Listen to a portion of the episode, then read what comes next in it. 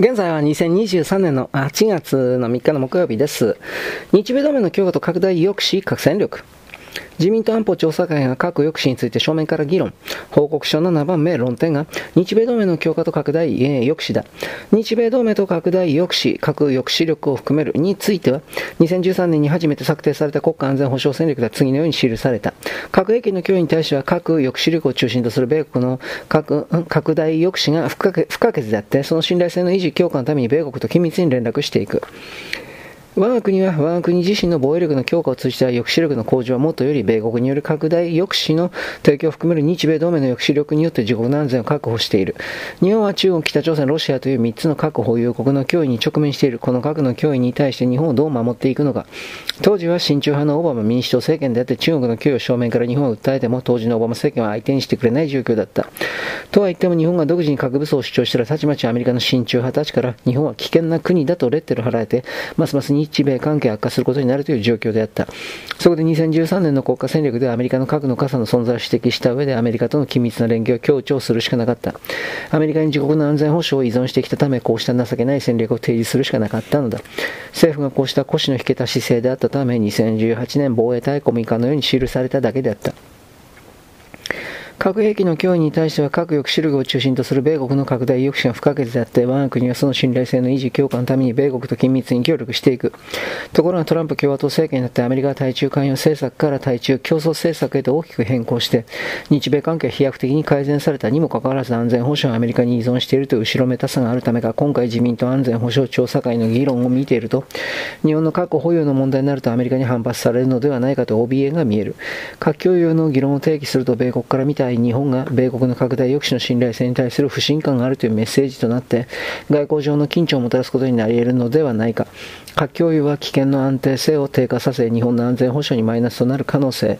米国は日本のために核を使うという意思、相手方にそう思わせること、そして日本国民もその認識を持つことは必要ではないか。一方で核の傘についてアメリカを無条件に信頼して日本は何もしないというのではなく、抑止について日米間で制度制度化された、つまり定期の閣僚会議を開催して日本側の意向をもっと伝えることや場合によっては核の前方展開、つまり核共有に踏み込むべきだという意見も出されている。日米拡大抑止協議をより制度化された閣僚レベルの協議に格上げすべき、拡大抑止の信頼性を担保する観点から比較、三原則の一部見直しも検討する余地があるのではないか。自民党野党時代に岡田外相当時から答弁を引き出したことは意義があり、核の前方展開があり得ることを発信することで抑止力の強化につながるのではないか。この答弁とは、2010年平成22年岡田和也外務大臣当時が日米密約調査の結果として緊急事態が発生して核の一時的機構ということを認めないと日本の安全が守れないないというような事態がもし発生したとすれば、その時の政権が政権の命運をかけて決断して国民を説明する旨答弁したことを指す。要はいざとなれば日本国内への核兵器の持ち込みを容認するということだ。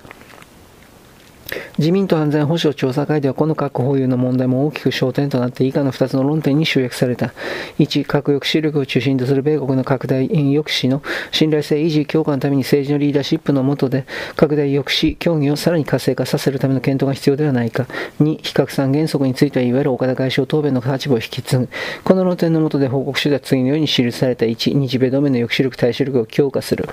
日米同盟の中核である日米安全保障条約に基づいて我が国の日米安保安保体制を強化する。日米同盟が我が国を含める地域の平和安全及び繁栄のためにさらなる役割を果たすため我が国の防衛力の抜本的強化及び米軍の体制見直しを踏まえつつ、自衛隊が米軍との相互運用性、補完性を念頭に、宇宙、サイバー、先進技術、情報保全などの分野の協力も含め、同盟能力の相乗効果を最大化して日米同盟の抑止力、対処力のさらなる強化を図っていく。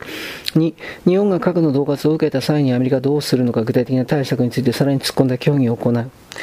こうした形で日本独自の防衛力、貿易体制を強化することこそが日米同盟を強化する道であることを大前提としつつ、日米安保条約第5条の尖閣諸島への適用をもとより米国による核を含めるあらゆる能力を用いた日本の防衛に対するコミットメントをさらに強化するための方策を検討する。とりわけ、今般のロシアによるウクライナ侵略においてロシアや核戦力を背景とした威嚇ととも取れる行動をとっていることなどの